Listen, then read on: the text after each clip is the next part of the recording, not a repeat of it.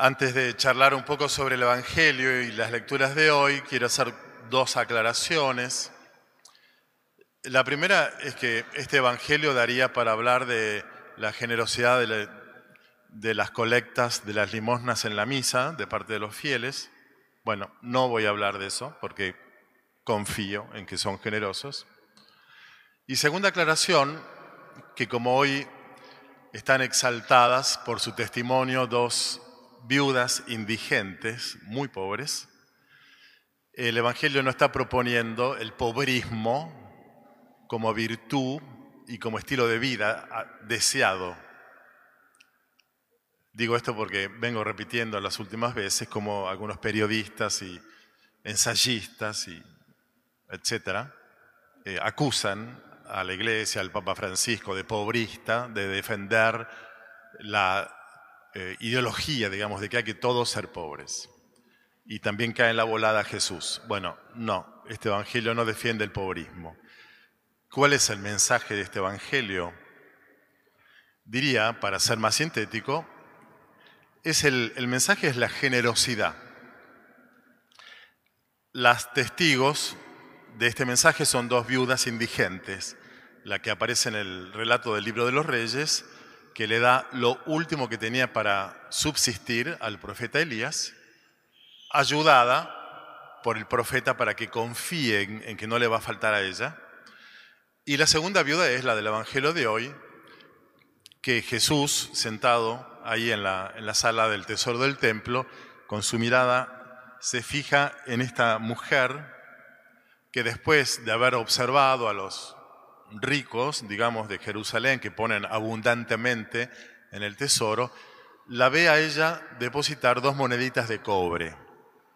Y entonces, estas dos viudas, eh, me, me concentro sobre todo en la del Evangelio, son para nosotros mensajeras de la generosidad. Y es tan importante lo que nos enseña esta mujer que Jesús llama a los discípulos, el maestro llama a los discípulos para que aprendan de lo que él vio.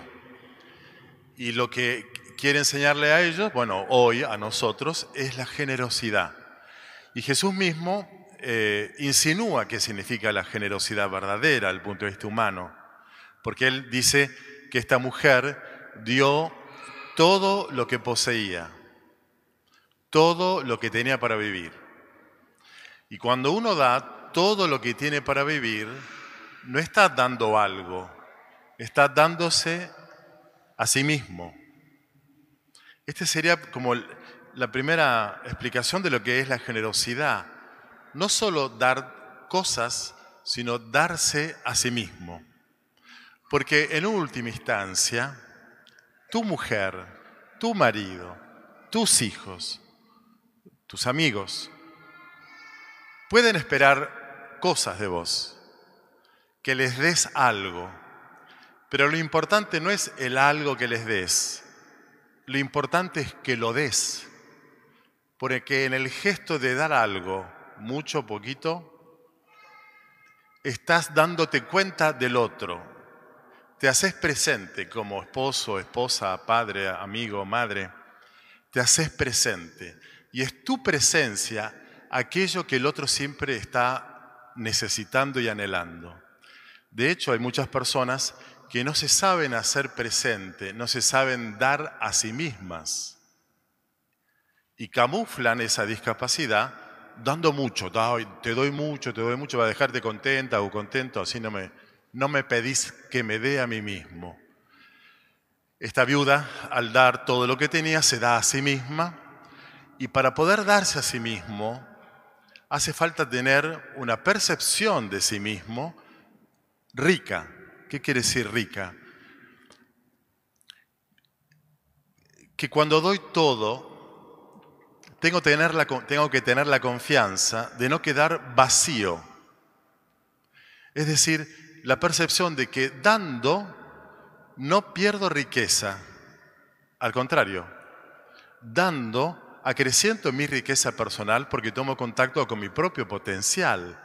De tal manera que el rico no es tanto, insisto, el que da muchas cosas porque tiene plata para comprarlas, sino el que se da a sí mismo desde una percepción abundante, rica de sí mismo. como si se percibiera a sí mismo como un manantial. ¿Viste los manantiales de, agua fresca, rica, saludable, que dan agua y agua y agua y no se agotan? Bueno, cada uno de nosotros es un cierto manantial. No somos la vida, no somos la última fuente de la vida. Dios es la vida y Él es la última fuente de la vida, pero Él cuando nos ha creado, no nos dio una, cuota, un cupo de riqueza, tipo que llegás a los 50, 60 años y ya fecha de vencimiento, ya no tenés nada más para dar. No, no, no. Dios incesantemente nos enriquece para que nosotros podamos sentir la abundancia de lo que somos. Y desde esa abundancia dar confiadamente sin eh, temor a quedar vaciados. De hecho, las personas egocéntricas o egoístas, amarretas de las cosas, pero sobre todo amarretas de sí mismas, son personas que se perciben con un gran vacío y por eso temerosas de dar algo en la percepción de que están vaciándose.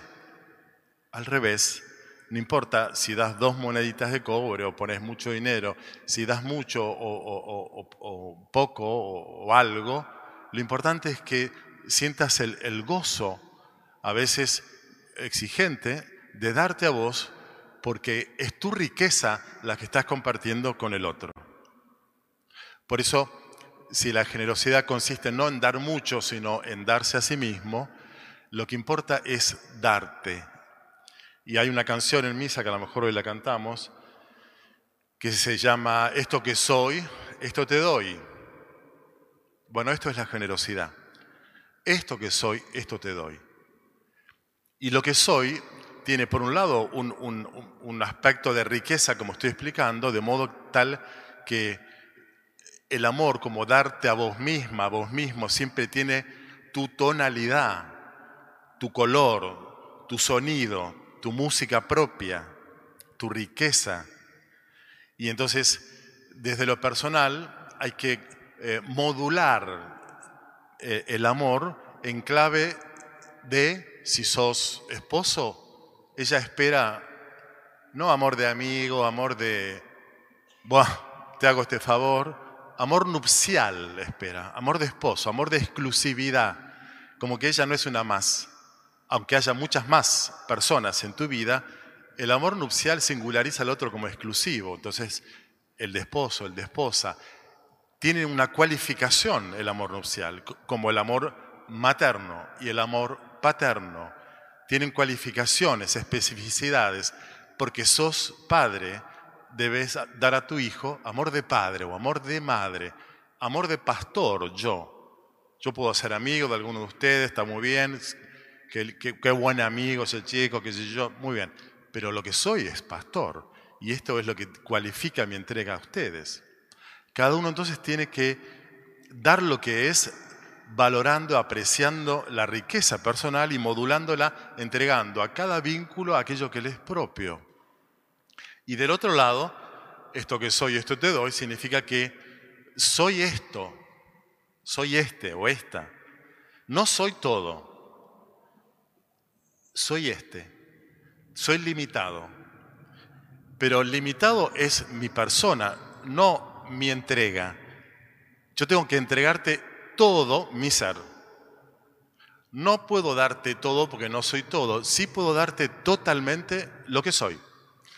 Y entonces lo que más apena a, nuestros prójimos es nuestra, eh, nuestro regular la entrega en el sentido de nuestra mezquindad al darnos. La idea sería que aquello que soy pueda entregarlo totalmente, con generosidad. Y entonces aquí habría que unir los evangelios de hoy con el del domingo pasado, que ustedes bien recordarán, amarás al Señor tu Dios con todo el corazón, con toda el alma, con todas las fuerzas, con todo el espíritu, y a tu prójimo como a vos mismo.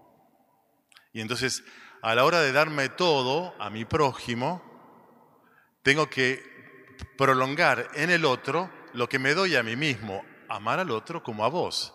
Y muchas personas que a lo mejor se entregan totalmente a los demás, descuidándose a sí mismas, no quiero repetir lo del domingo pasado, pero se inmolan, se matan por los otros, descuidando su salud física, psíquica, su situación financiera, a lo mejor si tenés una familia que mantener y, prestaste irresponsablemente tu plata a alguien o, hiciste un favor a un amigo y no le das de comer a tus hijos. Bueno, no se trata de descuidar lo propio al entregarte totalmente al otro, sino poder apreciar tu riqueza, ser consciente de tu pobreza en el sentido de tu limitación y desde esa experiencia darte totalmente a los otros. Por eso la generosidad combina paradójicamente dos actitudes que tienen que darse simultáneamente. La percepción de la propia riqueza, de la propia abundancia, para darla sin temor a perder, sin temor a quedar vacío, y simultáneamente la percepción del propio límite. No puedo todo. No puedo ser todo para vos porque yo soy este. Y entonces no tengo que a lo mejor seguir patrones de generosidad, modelos de generosidad heredados. Vos, mujer de tu madre, no, porque mamá hacía todo esto. Bueno, era otra época, mami. O sea, hoy no puede ser hacer todo lo que hacía tu vieja y encima vos laburar, trabajar profesionalmente y encima no se puede. Sino que uno tiene que poder descubrir que hay limitaciones para asumir. Dentro de esas limitaciones está contenida tu riqueza y tu abundancia, que es lo que se te pide compartir. Y lo último que se me ocurre para, para ahora